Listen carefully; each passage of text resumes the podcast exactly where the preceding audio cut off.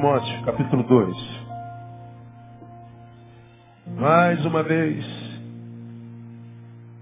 informando para quem vem a primeira vez, nós estamos estudando 2 Timóteo desde o dia, primeira semana de fevereiro. Estamos no segundo livro de Timóteo nós estamos no capítulo 2 ainda. Né? Desde, nós estamos há oito meses nessa série de sermões. Quantos estão sendo abençoados com essa palavra? Diga, glória a Deus. Tremendo, né? Nós estamos estudando desde, desde fevereiro conselhos paulinos do pastor para aqueles que ainda têm ouvidos, para aqueles que ainda têm ouvidos. Nós temos pego cada conselho que Paulo deu a Timóteo, seu pupilo dos mais queridos, e escrito nos momentos mais difíceis da sua vida, no final da sua carreira, quando ele sabia que já não tinha mais futuro, de que ele já estava condenado à morte, que ele seria decapitado. E quando a gente está próximo da morte, a gente está dentro da possibilidade dela, a gente só valoriza o que de fato tem valor, as coisas perdem sentido. Ninguém que sabe que está com câncer fica preocupado com um milhão que tem, fica preocupado com viagem ao exterior, fica preocupado se vai engordar, se vai emagrecer. Quem sabe que está diante da morte só pensa nas coisas que, que são preciosas, família, amigos, vida, não pensa em matéria. Paulo, para mim, escreveu 2 Timóteo, para mim, um dos livros mais profundos dele, nessa época. Então, ele dá conselhos preciosíssimos a Timóteo, e nós estamos no décimo, no décimo ah, ah, conselho. E em oito meses nós estamos falando sobre dez conselhos. Eu quero acabar o décimo conselho hoje, que vem do capítulo 2, versículo 3, que diz assim, sofre comigo como bom soldado de Cristo Jesus. Qual é o conselho do versículo 3? Sofre. Então, esse conselho, ele contraria quase que contundentemente toda, toda a mensagem triunfalista da Igreja Evangélica do Brasil. Porque a mensagem triunfalista da Igreja Evangélica é pare de sofrer. E há um monte de gente acorrendo para essas igrejas achando que vai parar de sofrer mesmo. E a gente nunca para de sofrer. Sofrimento é inerente à existência. Não há quem não sofra. Todos passam por sofrimento. Todos passam por adversidade. Todos perdem. Todos passam por dores. O Evangelho não é uma vacina antidor, nem é a introdução do sujeito numa bolha antidecepção. Não, não. O Evangelho é a capacitação para se viver nesse mundo que jaz no maligno. No mundo tereis aflições. Aquele que quer seguir a Cristo piamente padecerá perseguições. Daniel foi para a cova exatamente porque foi fiel. Seus amigos foi para a fornalha exatamente porque foi fiel. Jesus não conheceu o pecado e sofreu da mesma forma e mais do que a gente. Sofrimento é inerente à existência. Só não entende isso quem não quer. Então morra no seu sofrimento. Como Paulo sabe que sofrimento é inerente à existência, ele diz, Timóteo, aprenda a sofrer. Sofra como um bom soldado de Cristo Jesus. Timóteo, eu estou escrevendo o que eu estou te escrevendo em dores. Eu estou preso. Eu estou condenado à morte. Eu não tenho mais futuro. Meu futuro foi confiscado. Ele fala no capítulo 4 que ele foi abandonado por todo mundo. Na sua última defesa ninguém estava lá. Ele escreve, combati o bom combate, acabei a carreira, guardei a fé. A única coisa que eu tenho é fé. Agora, Timóteo, o meu sofrimento não tem a ver com o abandono de Deus. Não, meu sofrimento é porque eu estou vivo. Você também vai sofrer, Timóteo.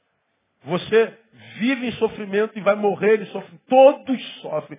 Sofrimento é inerente à existência. Como eu citei aqui, penso, logo existo, existo, logo sofro. Eu acoplei a fala do, do filósofo essa frase. Sofro porque existo. Então aprenda a sofrer. E Paulo nos ensina, escrevendo Timóteo, como é que a gente sofre e vence o sofrimento. Como bom soldado de Cristo, suplanta o sofrimento, porque a bênção de Deus sobre a vida de um servo não está em livrá-lo do sofrimento, mas capacitá-lo para superá-lo. A bênção de Deus é a capacitação para passar pelo sofrimento em glória. Então, nós aprendemos lá no capítulo 1, versículo 2. Sofra como bom soldado. Como bom soldado sofre, não permitindo nunca que o sofrimento impossibilite o amor. Paulo está dizendo, se você está sofrendo, sofra, mas não deixe de amar. Está sofrendo? Tô. mas não impeça que esse sofrimento proíba o teu amor de continuar fluindo. Alguém te traiu aqui, mas tem um monte de gente que não te traiu. Então não permita que esse que te gerou dor te amargure, te torne ser amargo tão, tão grande que te impeça de amar aqueles que não têm nada a ver com isso. Então, quem é que sucumbe ao sofrimento? Aquele que cujo sofrimento o impede de continuar amando. Paulo estava preso, abandonado, sozinho, condenado à morte, mas ele continuou amando. Segundo, sofra sem se entregar à gratidão. 2 Timóteo 1, 3. Dou graças a Deus. Ele está dizendo que está preso, está abandonado, foi traído, sofreu dor, perseguição, futuro confiscado. Mas ele está dizendo, Deus, ainda assim eu consigo te dar graças. Não é tudo que está perdido, não está tudo ruim. Paulo não deixa de agradecer pelo que tem em função daquilo que não tem mais. Ele não desistiu do que sobra em função do que foi destruído. Ele passa pelo sofrimento, mas o coração continua cheio de graça, porque a Bíblia diz, palavra dele, em tudo dai graças. Então há muita gente que só agradece quando tudo está certinho. Quando a adversidade chega, some a gratidão e vem murmuração. Some o louvor e vem a murmuração. Bom, a gente, como eu falei, é deformado da qualidade de adorador para murmurador. Adorador Deus procura e de murmurador Deus se afasta. Então sofra sem se entregar à ingratidão. Terceiro, sofra sem permitir que o sofrimento afete a tua memória. Um, quatro. E recordando-me das tuas lágrimas. Cinco, trazendo a memória. Paulo está dizendo assim, olha, não permita que o sofrimento roube de você a capacidade de olhar para o passado porque no passado você tem a maior testemunha da fidelidade de Deus, a maior testemunha do poder de Deus. Você hoje, no presente, está sofrendo. Não permita que o sofrimento afete sua memória. Olha para trás, veja quantos sofrimentos você já enfrentou na vida, quantos vales, quantos rios, quantas batalhas, quantas enfermidades, quantas lutas, quantas vezes você disse, eu não vou aguentar. Aguentou, chegou até aqui, hoje. Então não permita que o sofrimento de hoje afete a tua memória ao ponto de você se esquecer do quanto Deus tem te conduzido até aqui. Se Ele te trouxe até aqui, Ele vai te levar daqui até lá no nome de Jesus. Amém, amado? Diga para quem está do outro lado, vai dar tudo certinho na tua vida, irmão. Glória a Deus. Você acredita nessa palavra, amém ou não? Não permita que o sofrimento afete a tua memória. Na semana passada, nós aprendemos. Sofra sem se esquecer de quem você é. 1,7. Porque Deus não nos deu espírito de covardia, mas de poder, de amor e de moderação. Sem se esquecer de quem você é. Porque o sofrimento tem o poder de embotar a razão e, consequentemente, adoecer a estima. Quando a estima adoece, diminui e muito o que nós somos para nós e para o outro. A gente está sofrendo, está com dor, aí a nossa nossa, no, nossa razão é embotada, ela, ela, ela adoece. E a gente se esquece quem é.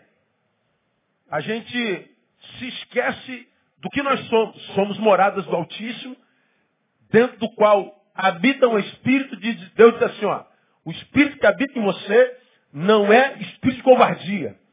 Você tem um espírito guerreiro, espírito valente. Habita em você o Espírito de Deus, que lhe capacita para que você suplante qualquer tipo de sofrimento. Maior é o que está em você do que aquele que está no mundo. Então não se esqueça de quem você é, habitação do Altíssimo. Não permita que a tua estima diminua por causa da dor que você está sentindo. Lembra quem você é. Você é filho do Deus Todo-Poderoso. Vai vencer o sofrimento. Hoje, eu queria terminar esse conselho dando mais dois, duas formas de como um soldado sofre e vence o sofrimento. Sofra sem maquiar o sofrimento.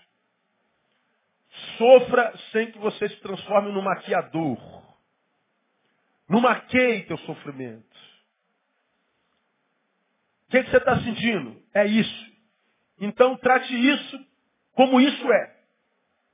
Não amenize a coisa. Não tenta botar um, um, um, um, um ruge. É ruge que você fala? Antigamente era pó de arroz, né? Blush.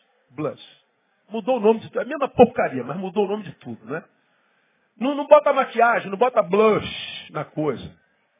Chama ele pelo nome, encara ele face a face. Se é feio, Encare a ele face a face. Não marquei esse negócio, não. Como é que você está, irmão? Passando por um probleminha. Não é probleminha, não, é problemão. Como é que você está aí? Eu estou mais, não, estou ruim, eu estou mal. Não marquei o negócio. Não, não, não, não, não, não, não dê outro nome para esse negócio. Não, não, não, não minta a respeito do seu problema com medo do que vão pensar de você. Não se preocupe com a sua imagem ao ponto de mentir o que você sente. Porque quando você minimiza o poder do teu inimigo ou da tua dor, você na verdade o está alimentando. Chame teu problema pelo nome. Chame tua fraqueza pelo nome. Diga para Deus o que você está sentindo de verdade. Não tente espiritualizar a coisa quando você for para o quarto orar. Deus, o teu servo está aqui pedindo para que tu me ajude nessa fraqueza. Eu estou bem, Deus, eu sei que eu vou vencer. Eu glorifico o teu nome. Quando na verdade isso não é nada verdade. No fundo você está dizendo assim, Deus, ó, quer saber? Eu estou com raiva do Senhor. Eu acho que eu não devia estar sentindo esse negócio. Se eu pudesse, eu xingava, era um palavrão mesmo. Estou com vontade de chutar o balde. Eu estou com vontade de abandonar o Senhor, de abandonar a igreja. É o que eu estou com vontade de fazer. Porque muitas vezes nós sentimos isso e oramos de outra forma, imaginando que se nós fôssemos orar com honestidade, Deus ia se escandalizar com a gente. Agora, para para pensar, usa a tua razão. Eu estou no meu quarto, diante de um Deus que diz assim, Ney, olha, eu te conheço tanto, que você não precisa nem abrir a sua boca para dizer o que você vai me pedir, porque eu já sei. Um texto diz uma palavra, um Deus que tem uma palavra que diz assim, eu conheço os intentos do teu coração. Eu conheço as entranhas do teu pensamento, da tua alma. A minha sonda, filho, vai nos lugares da tua alma que nem você vai. Você trabalha num patamarzinho que a tua psicologia chama de consciente. Que é um tantinho assim, ó, do teu cérebro. Mas eu vou nas entranhas da vastidão de mundo que há no teu inconsciente, que você nem sabe que está lá. Então, quando você entrar na minha presença para falar de si, meu filho, não usa palavras rebuscadas, achando que eu vou me impressionar com elas, porque eu sou um Deus que não ouço vozes, eu sou um Deus que ouço corações. Quantas vezes, irmãos, eu entrei no meu quarto para falar com Deus ou no meu gabinete como pastor. Como eu já preguei aqui mil vezes, a gente senta no quarto, se ajoelha, né? Aí faz aquelas orações que os irmãos fazem na igreja que impressionam a gente. A gente se ajoelha e faz aquela oração. Augusto Deus Jeová. Augusto Deus. O nome de Deus é Augusto? Não, não, é pronome de tratamento. Aí continua, genuflexo, diante da tua imarcessível glória. Geno o quê, filho? Genuflexo, ajoelhado. Aí a gente acha que Deus fica impressionado. Como os irmãos ficam impressionados com as nossas orações. Puxa, aquela irmã ora tão bonito. Aquele irmão, quando ora, eu chego a me arrepiar. Que oração bonita. Irmã, ora por mim, você tem uma oração muito bonita. E a gente acha que é isso que Deus ouve. A gente acha que a língua que Deus faz é a língua da catedrática. A gente acha que Deus está preocupado com as nossas conjunções. Não, irmãos, Deus lê coração. Você pode sentar no teu quarto, lá no chão, não precisa estar genuflexo nem ajoelhado. Você pode deitar no chão, na cama, você pode estar no teu banheiro. E dizer assim, Deus, eu não estou com força nem para orar.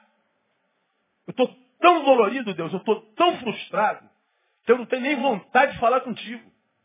Deus vai entender a tua oração certinho. Deus é um Deus que sabe falar todas as línguas, irmãos.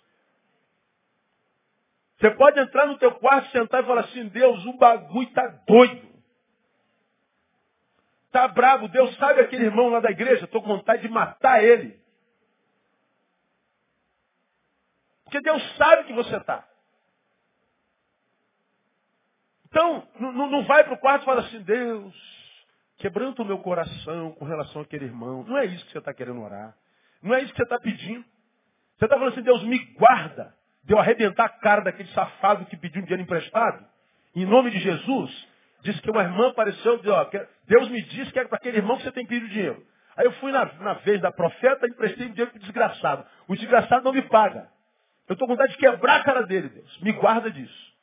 Aí você fala assim, meu Deus, Deus não, Deus, quem escandaliza são os homens, irmãos. Quem escandaliza com a tua fraqueza é esse irmão que está sentado do teu lado. Quem se escandaliza com a tua fraqueza sou eu que sou pastor.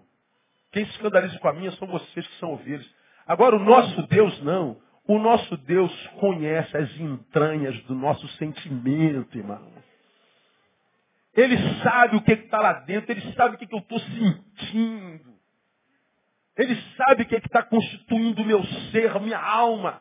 Ele sabe as emoções que estão tentando me dominar, tentando me roubar de mim. Então, quando você for no teu sofrimento falar com Deus, não enfeita pavão. Diz para ele como é, preto no branco, branco no preto. Deus, meu pastor, disse que eu posso abrir o jogo. Posso mesmo? Pode. Você vai ver que quando você falar com Deus o que você imagina, Deus não sabe. Deus vai te dizer, eu já sabia disso há muito tempo, filho. E o que te faltava é consciência da realidade da dor que você sente.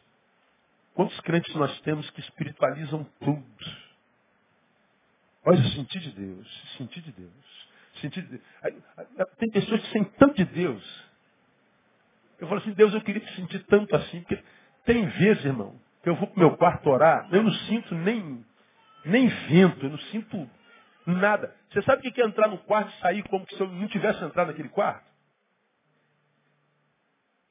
Falar com Deus e ter a sensação que minha oração não passou nem, não chegou nem o teto do quarto. Isso daí, assim, será que Deus ouviu minha oração hoje? Acho que não não. Hoje, hoje não, não rolou. Aí eu vejo alguns crentes falando, irmão, eu entrei no meu quarto e eu pedi a Deus um sinal, o livro caiu.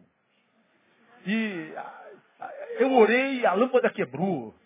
Mas toda vez que você fala com Deus tem um negócio desse, toda vez mentira. Mentira. Quantas vezes Jesus orou e disse que ele agonizou na oração? A agonia não é só a consciência da dor, mas por se submeter à vontade do Pai, que nem sempre era dele. É a sensação de não ter a certeza plena, porque era Deus esvaziado, tornado homem, de que de fato Deus ouvia. Agora, muitos sucumbimos nas nossas dores, nos nossos sofrimentos, porque enfeitamos o pavão, espiritualizamos as coisas, achamos que Deus é um, é um, é um, é um, é um, é um menos inteligente que a gente, que nós vamos convencê-lo a nos abençoar em função do corinho que a gente cantou no quarto, em função da palavra rebuscada que nós oramos diante dele. Nós achamos que o que faz Deus se mover diante de mim, ou a, a, a, em direção a mim, é a beleza da minha voz. Não, irmão, é a contrição do meu espírito. Porque a Bíblia diz que o que Deus não rejeita é um coração quebrantado. Coração quebrantado é um coração que se derramou, se quebrou, de tal forma diante dele que ele vê exatamente como é. Paulo, quando escreve o capítulo 4 a Timóteo, vai lá no capítulo 4. Paulo é fera, né, cara? Lembra que ele estava preso numa prisão domiciliar, sozinho. Já tinha de Deus o recado de que sua vida terminou. Acabou a carreira. Ele vai morrer. E ler que o apóstolo recebeu de Deus o recado de que ia morrer é bonitinho. Triste é quando você recebe o recado médico de que você talvez possa vir a morrer. Aí é desespero total. Aliás, o médico não precisa nem falar. Se você é mulher, está tomando banho, apareceu um carocinho do tamanho de arroz no peito, pronto, você já pensa na morte e o chão já, já, já some debaixo de você. Aí tu vai fazer o exame, faz. E para pegar o resultado. É um desespero. Porque existe a possibilidade daquilo ser um câncer. Câncer lembra a morte. E hoje nem tanto mais. Agora, Paulo não tinha carocinho em lugar nenhum. Ele recebeu de Deus a revelação. O tempo da tua partida chegou. Isso é muito bonito na vida do apóstolo. Agora, na nossa, saber que eu vou morrer, isso, irmão, isso desconstrói todos os sonhos, todos os projetos. Desconstrói tudo. A vida, é, a ideia de ter o futuro confiscado, abala todas as nossas emoções.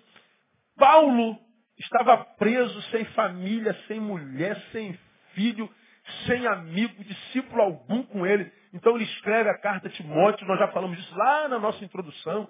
E ele escreve lá, lá, lá, lá no início, procura vir ter comigo breve. Isso é uma linguagem coloquial. Ele usa o grego koiné, clássico. Procura vir ter comigo breve. Hoje, ele pegaria o celular e diria, Timóteo, brother, onde é que tu tá, irmão? Pô, tu não sabe que eu estou preso, cara. Quanto tempo a gente não se vê, você não vem me ver. Vem aqui me ver, cara. Deus me falou que minha partida é chegada, está próxima. Você não sabe que eu fui condenado à morte, você não vai vir me ver. Pô, pelo amor de Deus, vem me ver, cara. Corre aqui. Ele está escrevendo para Timóteo, e aí ele começa a abrir seu coração, como eu falei, não precisa ser psicólogo para saber como é que estava o coração do apóstolo. Ele escreve lá no versículo 10. No 9 ele diz, procura vir ter comigo breve. Vem me ver. Por quê? Demas me abandonou, tendo amado o mundo presente, foi para Tessalônica. Crescente foi para Galácia. E Tito, para Dalmácia. Só Lucas está comigo. Ele está dizendo assim, não tem ninguém comigo, só Lucas. Qual era a profissão de Lucas? Médico. Lucas estava com o velho apóstolo, porque o velho, além de preso, estava doente. Todos os discípulos, o cara fez quatro viagens missionárias, Visitou quase todos os continentes no lombo de um burro, sofrendo naufrágios em navios, sendo picado por cobra, plantando igreja em tudo quanto é lugar, curando, batizando, restituindo, restaurando milhões de pessoas. Ninguém foi igual a Paulo na Bíblia. E como é que ele acaba? Sozinho e abandonado. E ele não maqueia a sua situação. Eu estou só. Todos me abandonaram. E Lucas não me abandonou porque ele sabia que eu estava doente. Todo mundo me abandonou. Ele ficou que deve ter ficado com pena de mim. Está abrindo o coração. Ele está contando como é que está. Veja o versículo 14. Alexandre, o latoeiro, me fez muito mal. O Senhor lhe retribuirá segundo as suas obras. Guarda-te dele.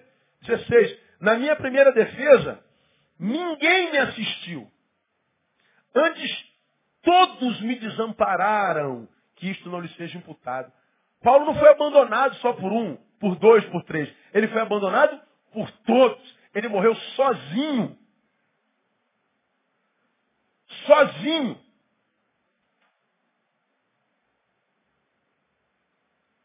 Agora, quando ele escreve para Timóteo, ele não tem medo de falar da sua fraqueza, da sua solidão, da sua tristeza. Ele abre o coração. Bom, diria o seguinte, ó, se você Aguenta sofrer calado? Você até pode sofrer calado. Há pessoas que aguentam. Muitos de nós, por causa de personalidades, tem muita dificuldade de compartilhar dor, de abrir coração. Não é fácil para todos. Outros não aguentam segurar nem a unha encravada. A unha encravou, ela bota no Facebook e pede para todo mundo conselho. Aí um diz, vai no manicure, outro diz, arranca o dedinho. Outro diz, vai na, no culto de libertação do apóstolo. Aí é, é, é desespero. Outros vivem calados. Bom, eu acho que Deus respeita a personalidade de cada um. Você pode até viver calado, mas se você não tem estrutura para isso, para viver só, viver calado, você precisa compartilhar. Agora, quando você for compartilhar, faça isso com honestidade, sem maquiagem sem se preocupar com o que vão pensar de você, sem a sua imagem. Todavia, eu vou te dizer uma coisa que a gente não precisaria dizer, porque eu não estou falando com marciano, estou falando com seres humanos que têm cérebro. Você sabe que numa igreja a gente fala muito de amor, mas o amor não é uma coisa muito presente no nosso meio. A gente fala muito de verdade, mas verdade não, não, não, não contaminou todo mundo na igreja. A gente fala de segurar segredo, não é? mas segredo não é um negócio muito comum no nosso meio. Então, quando você for compartilhar a tua dor e deve fazê-lo, antes de fazê-lo, saiba com quem você está fazendo. Porque você pode estar falando da tua dor, da tua fraqueza, da tua agonia, da tua angústia para o irmão que está do teu lado falando língua estranha. E quando você chegar amanhã de manhã, aí ele falou português para todo mundo do que você está vivendo. Aí você chega na igreja, tá todo mundo te olhando de lado assim. Aí você, meu Deus, o que está acontecendo? Minha roupa? Não, não, não, porque já, já te julgaram, já te condenaram, já disseram que você está com esse problema, então é diabo no teu corpo, e vão tirar teu cargo e, e tudo mais. Igreja é assim. Então é importante compartilhar as cargas, mas mais importante é saber com quem que a gente está compartilhando. Paulo sabia quem era Timóteo. Paulo abre o seu coração, desanuvia e não se preocupa com a sua imagem. Ele não se preocupa com a sua aparência, com o que vão dizer dele. Nós temos um exemplo muito claro sobre isso. Preguei sobre isso aqui mais de uma vez. No próprio Mestre, Jesus de Nazaré. Desde Isaías, esse livro profético messiano, ele fala, como os evangelistas, que Jesus foi para o madeiro, como uma ovelha. Mas não fez o quê? Abriu a sua boca. Tu és o Cristo, tu és, tu dizes. O que você tem a dizer a seu respeito? Nada. Jesus foi calado. Ele não abriu a boca. Socaram-lhe os lábios, nada. Coroaram-no com espinhos, nada. Chicotearam-no, cuspiram, ensanguentaram-no, e ele nada. Colocaram a pesada cruz no seu ombro, e ele caiu, não suportava nada. Batem o prego na primeira mão, nada. Na segunda, nada. Nos pés, nada. Lançam-lhe a lança, cortam-lhe o lado, nada. Jesus vai para o madeiro, não abre a boca. Mas houve um momento que diz o texto, você já me viu pregar sobre isso aqui. Que num determinado momento bradou Jesus em alta voz. Brado já é grito.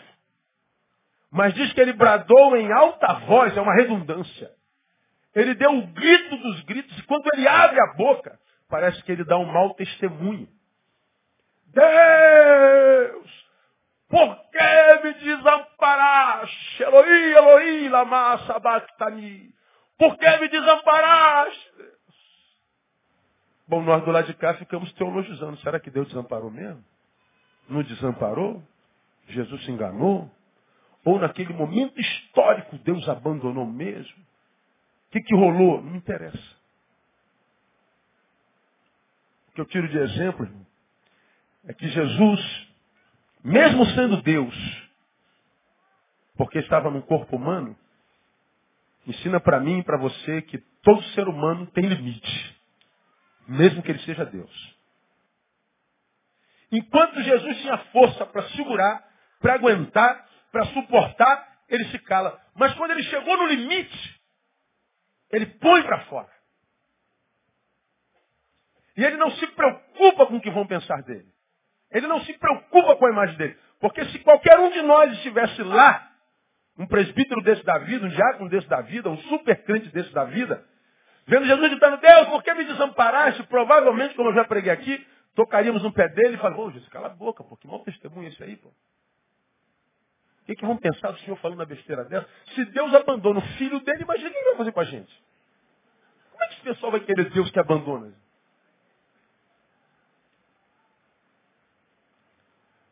Jesus não se preocupa com o que você pensa, com o que o fariseu pensa, com o que o mundo pensa. Quando Jesus brada, como eu já disse, ele simplesmente está sendo honesto. Quando ele estava calado, era honesto. Ele estava aguentando. Quando ele não aguentou mais, ele continuou honesto. Ele gritou. O que, que acontece com muitos de nós? A gente grita antes de chegar no limite, da mau testemunho. Grita por falta de perseverança. Murmura por frouxidão, por fraqueza. Chuta o balde porque não teve perseverança.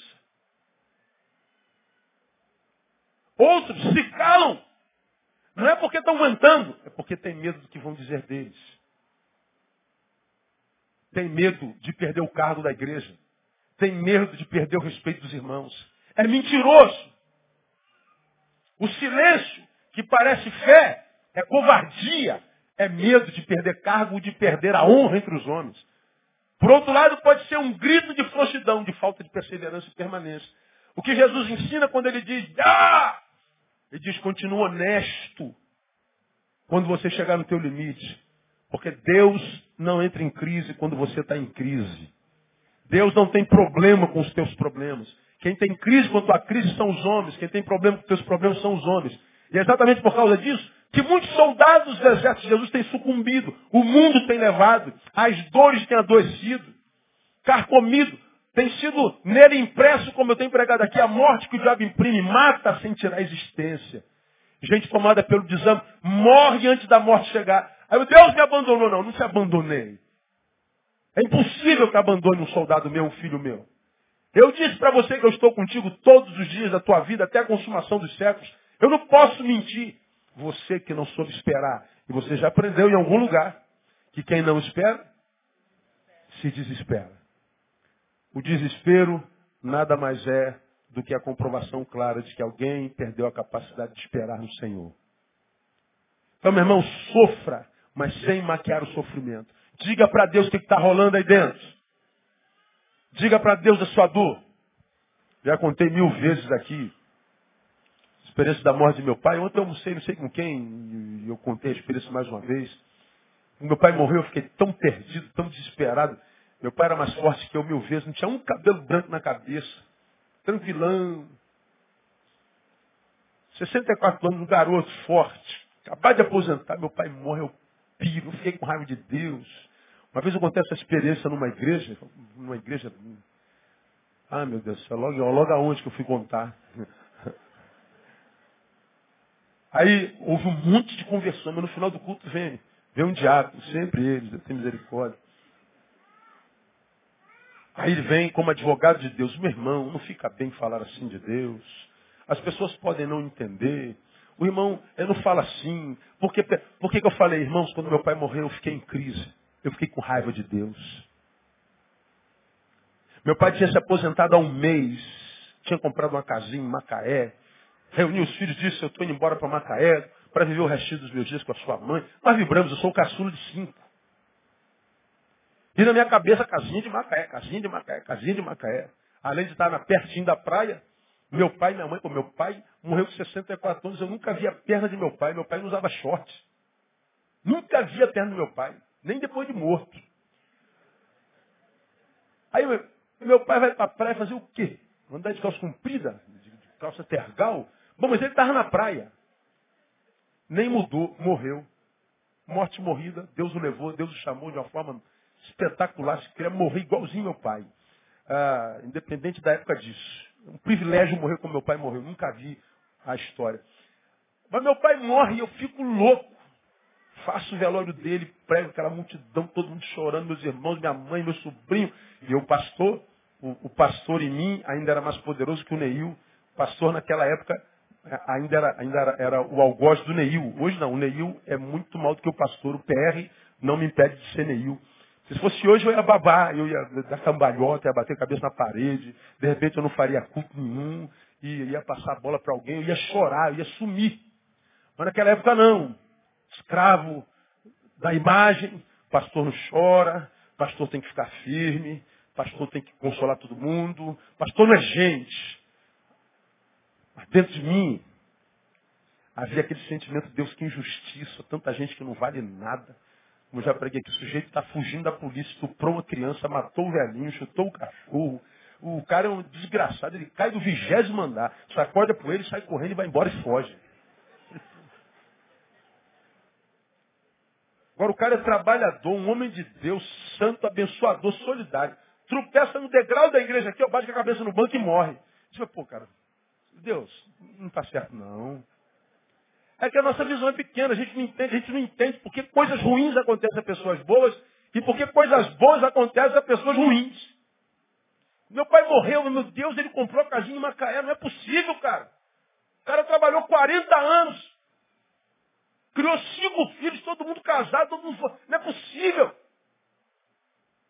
Ele tinha o direito da casinha em Macaé. E, e, eu não falava, na verdade, irmão. Meu sentimento era exatamente esse, de pegar aqui no colarinho de Deus, falar assim, ô seu velho, Que parada é essa que você está fazendo aí? Que besteira você está fazendo? Que injustiça é essa? Eu contei isso numa igreja daquelas.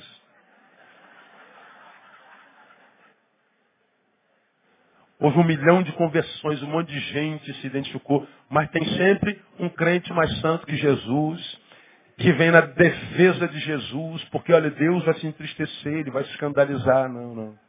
Você quer ver como é que não se escandaliza? Eu não chorei, dormi.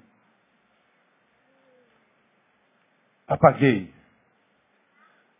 No outro dia, nós acordamos. André levanta. Como é que eu acordei? Todo duro. Duro, feito um pedaço de pau. Meus dedos não mexiam, minha perna, meu corpo, eu não conseguia mexer um músculo do meu corpo. Nenhum, nada, não mexia nada. Só os olhos. Uma dor como se um trator tivesse passado em cima de mim. Eu não mexia. Eu não conseguia me mexer. Entendi logo, meu corpo está chorando. Eu reprimi a dor. Por causa do idiota do pastor que havia em mim naquela época. Imagem. Preocupado com o que vocês iam pensar, com o que todo mundo ia dizer. Eu vivia uma mentira. E o pensamento de pegar no colarinho estava aqui. Falei para André, me dá dois Dorflex. Fique tranquilo que daqui a algumas horas eu devo começar a mexer. Relaxante muscular. Continuo deitado, duro com a dor infernal. André me dá dois Dorflex, eu durmo, tenho um sonho. Estou sentado na rua onde meu pai morava, não tinha asfalto, escrevendo no chão. Vem um varão de lá, sempre de branco, não sei por que, sempre de branco. Nada contra os pretos, não é verdade? O varão senta do meu lado e fala assim, Ney, você está triste? Estou, estou triste. Falei, quem é você? Não, não importa, eu sei quem é você. Mas tu é da onde? Eu, eu moro aqui também. Mas tu mora por aqui, tu conhece meu pai, todo mundo conhecia meu pai. Sabe que meu pai morreu? Ah, sei. Mas é que você está triste? É. Pô, mas não é razão para estar triste. Ah, eu fiquei bravo. Como que meu pai morre com 64 anos de idade? Tinha acabado de se aposentar faz um mês.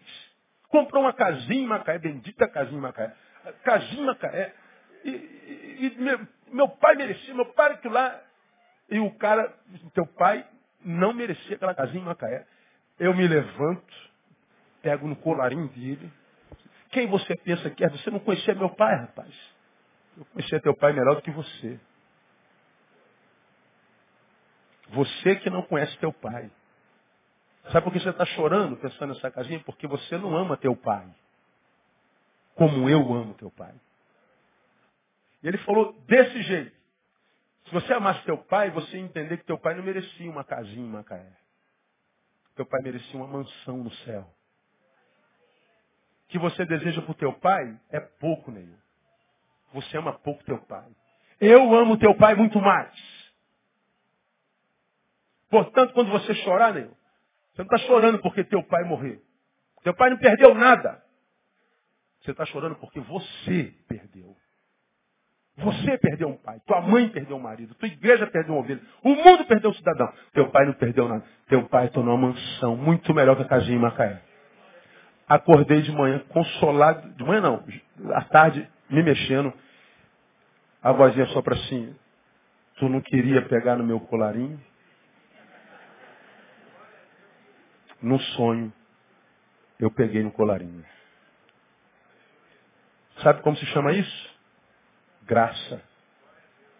Um Deus que sabe as dores que a gente sente, porque o nosso Deus foi gente como a gente. Ele sabe a dor de um luto. Ele enterrou um filho. Um filho morreu na presença dele. De modo que quando eu estou sofrendo minha dor e vou para o meu quarto e abro meu coração, eu sirvo um Deus tão grande que conhece os incrementos do meu ser, a constituição da minha alma e das minhas emoções, que ele sabe que muitas vezes o que sai da boca não é o que está no coração. Ele sabe que eu estou dizendo, Deus, eu sou grato, mas no fundo, eu estou chateado contigo. diz, qual oração que eu ouço, meu filho? A mentirosa que sai da tua boca ou a verdadeira que está no teu coração? Há uma desconexão entre o que eu digo e o que eu sinto, entre o que eu oro e o que eu tenho dentro de mim. Por que, que nós muitas vezes nos relacionamos com Deus assim? Porque nós nos relacionamos na igreja assim. Um monte de gente dizendo que está bem e é um mentiroso salafrário. Só está dizendo que está bem para ficar bem com os irmãos. Só diz que está bem para não perder o cargo. Uma mentira danada. E a dor vai se cronificando, se tornando crônica. A dor vai se encorpando. A dor vai fazendo ninho. Teu coração vai ficando do tamanho da dor. Aqui está ficando bom. Você está Estou tomando, mas vai virar uso capião. Esse coração agora é meu. Portanto, irmão, você que quer suportar as dores que essa raça tem vivido, a humana, que nós temos vivido, nós precisamos, na presença de Deus, vivê-la com sinceridade. Chama a tua dor pelo nome. Chama teu pecado pelo nome. Deus, meu problema é esse aqui, ó. Esse aqui é o nome dele. Eu não quero maquiar, não quero fantasiar, não quero botar, não vou botar peruca, não vou botar maquiagem. É isso aqui, Deus. Serve assim. Nosso Deus é sempre o Deus da verdade. Lembrando que o chamado do Evangelho é exatamente o chamado de suporte mútuo. Terminando, Efésios capítulo 4. Ah, volta um pouquinho a tua Bíblia, só para a gente relembrar o que você já sabe, já foi ministrado aqui. Efésios capítulo 4. Estou falando da gente abrir para Deus, né? Não maquiar, porque ele não entra em crise como os crentes não. Em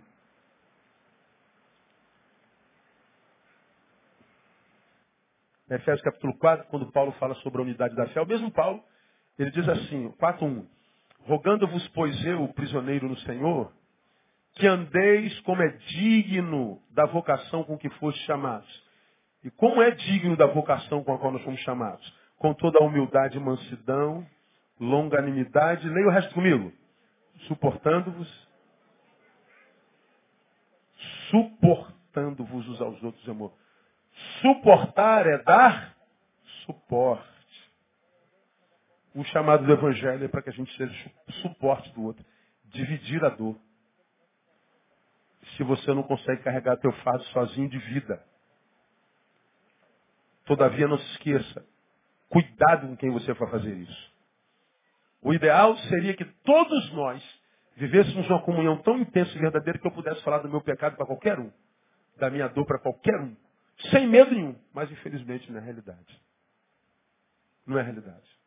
Agora o chamado do Evangelho é para que nós sejamos ouvidos misericordiosos. Ouçamos com amor. E nem sempre quem ouve tem o que dizer. Portanto, não diga nada. Ouça e ore. E não compartilhe com mais ninguém. Isso é o Evangelho. E mais, ah, Gálatas 6.2, um, uma paginazinha antes, ou duas, ou três. Gálatas capítulo 6, versículo 2, ele diz lá, levai as cargas e assim, quem quer cumprir a lei de Cristo aqui? Diga, eu quero, pessoal. É só ajudar a carregar a carga desse irmão que está do lado. Aí vem uma lá da igreja e fala assim, não, você cumpre a lei quando você fala em língua. Você cumpre a lei quando você dá oferta. Você cumpre a lei quando você não usa mais bermuda. Você cumpre a lei quando você não usa brinco. Aí vai nessas besteiradas todas que estão aí. E ninguém abençoa ninguém. Uma multidão de indivíduos parasitas uma multidão composta por indivíduos egoístas. Uma multidão composta de indivíduos inúteis. Uma multidão composta de indivíduos que entristecem o coração de Deus a despeito da linguagem, da roupagem. Porque não tem ninguém carregando a carga de ninguém. Ninguém sendo gracioso com ninguém. Ninguém dividindo nada com ninguém. Ninguém confiando em ninguém. Talvez agora a gente entenda por que, que a igreja cresce em número, mas não salga o Rio de Janeiro. Cresce em número, mas não diminui a corrupção, a criminalidade, a dor. Porque é mais discurso do que prática. Quer cumprir a lei de Cristo? Ajude alguém a carregar a carga dele. Acabou. Só isso, pastor. Não precisa vir para a campanha, não. Você pode até vir, mas faz bem. Orar nunca é demais. Não precisa subir monte, não. Mas se você quiser subir, é bom também. É, você só precisa ser bênção na vida de alguém. Simples assim. Aí você entende que há lugar para todo mundo no reino. Porque tem um monte de vocês em crise porque não tem um cargo na igreja. Os crentes estão brigando porque fulano foi consagrado diácono, o outro não. O outro foi obreiro, o outro não. O outro foi prefeito, o outro não. Aí a amargura toma porque ele não tem um cargo, um, duas letras na frente do nome. Se a gente tivesse tanto interesse em abençoar alguém como busca cargo, como busca honra, eu não fui honrado. Pô, que honra isso aqui é, cara. Que honra. Que porcaria de honra é que você está querendo? Você já foi lavado pelo sangue, tem a graça de conhecer o Criador do universo, Deus que é Senhor dos senhores, Rei dos reis, aquele que tem poder no céu, na terra e debaixo da terra. Ele te tirou dessa sua miserabilidade, te tirou das trevas, te plantou na luz. E você quer mais o que? Honra humana? Quero ser honrado. Ah, vai te catar, irmão. Assim, ó, gente assim na igreja. Se a gente buscasse tanto serviço, utilidade, como a gente busca a honra, acabou os problemas da igreja. A gente colocava o Brasil de cabeça para cima. Agora não só quer honra. Agora serviço. Pega uma igreja grande como a nossa, uma multidão dessa. E às vezes falta voluntário no departamento infantil. Mas como, pastor? É. Igreja gigante dessa. É, número, filho. Consumidores. Não discípulos. Muita gente ocupada consigo mesmo, com suas próprias casas, com seus próprios problemas. Quem você acha que é para poder contar com a sua honrosa presença? Bom, não me surpreende nenhuma, nem, nenhuma vírgula. Ah, talvez a gente entenda no final, muitos são chamados. E a Bíblia diz que o melhor é o fim das coisas. O melhor é o fim das coisas. Nós estamos tão envolvidos com a nossa dor, com o nosso problema, que a gente não ama mais. Que a gente esquece quem é, adorador e servo. Que a nossa memória embota, que a nossa estima sucumbe. E a gente quer que Deus ajude a gente na nossa dor. Como? Como? Se Deus me deu o que deu, minha unha crava e eu deixo de ser quem sou. Deixo de fazer quem sou. Como acontece em qualquer canto do planeta. Bota o cara para trabalhar para Deus, e trabalhar para Deus não é só na igreja, na igreja não cabe todo mundo. Mas vamos pegar o exemplo da igreja, que tu bota o cara num, num cargo da igreja qualquer. Aí o cara começa a trabalhar no gás. Aí a primeira contrariedade que ele tem, pastor, cara, mas não, porque muito problema. Pô, tu quer trabalhar para Deus, não quer ter problema? Muda de Deus, irmão. Experimenta servir.